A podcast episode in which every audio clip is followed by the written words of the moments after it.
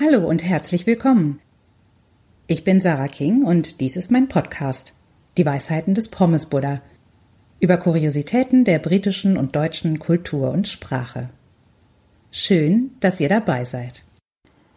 Vielleicht habt ihr schon mal das englische Wort Panto oder Pantomime gehört und gedacht, ach, Pantomime, okay, klar, kenne ich.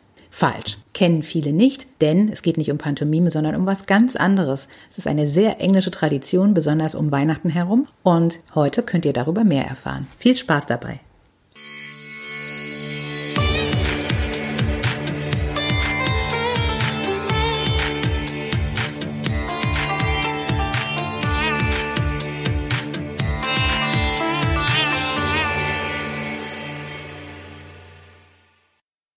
Als ich mein erstes Weihnachten bei meinen Schwiegereltern in Großbritannien feierte, kam in der Planungsphase die Frage auf, ob wir uns ein Panto-Theaterstück ansehen wollen.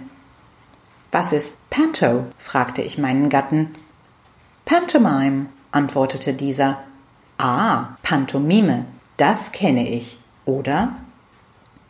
Für Deutsche bedeutet der Begriff Pantomime so viel wie stummes Theater. Die Schauspieler stellen alles ohne Worte dar und kommunizieren ausschließlich durch Mimik und Gestik. Klassisch stellt man sich hierzu eine Figur in schwarzer Kleidung mit weißen Handschuhen und einem weiß geschminkten Gesicht vor. Wer sich in dieser Erwartung Karten für ein englisches Panto-Stück kauft, wird im besten Fall überrascht, im schlechtesten Fall entsetzt sein. In der britischen Weihnachtssaison bezieht sich das Wort Pantomime auf das krasse Gegenteil des deutschen Begriffsinhalts. Eine zotige, schrille, bunte Inszenierung eines Märchens mit gesprochenem Wort, Gesang und ritualisierter Publikumsbeteiligung.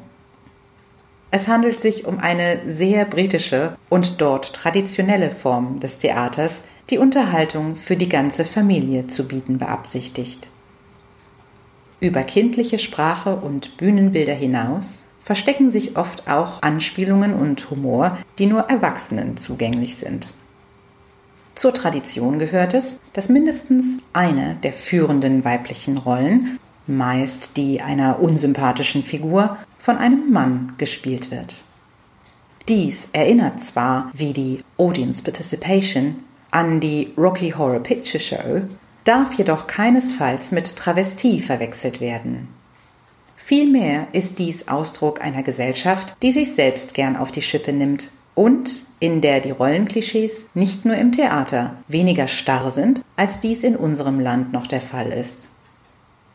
Wunderbar kompatibel ist diese Haltung übrigens mit dem Kölner Karneval, so feierte mein Ehemann diesen bereits diverse Male als betont schwache Kopie von Königin Elisabeth II.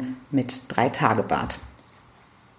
Schillernde Kostüme à la Priscilla, disneyeske Bühnenbilder, Männer in Frauenkleidern, ein kreischendes Publikum. Im Deutschen kommt mir für diese Art der Unterhaltung das schöne Wort Klamauk in den Sinn. Für viele Engländer gehört dieses Theatererlebnis an Weihnachten einfach dazu. Andere rümpfen über diese eher ordinäre Form der darstellenden Kunst die Nase. Fakt ist, wer Karneval mag, wird Panto lieben. Einfach mal den geistigen Anspruch über Bord werfen und von der Stimmung mitreißen lassen. Natürlich gibt's da von Produktion zu Produktion auch Qualitätsunterschiede – aber wie Eltern wissen, sinkt die eigene Schmerzgrenze in nachgerade absurde Tiefen im Austausch für ekstatisch funkelnde Kinderaugen. Nächste Woche gibt's noch mehr, das Kinderaugen zum Funkeln bringt. Der Pommesbuddha sagt, He's behind you. Das war's für heute. Vielen Dank fürs Zuhören. Diesen Text findet ihr auch auf meiner Webseite www.pommesbuddha.com. Wenn euch der Podcast gefallen hat, würde ich mich freuen, wenn ihr ihn abonniert. Auf bald, eure Sarah King.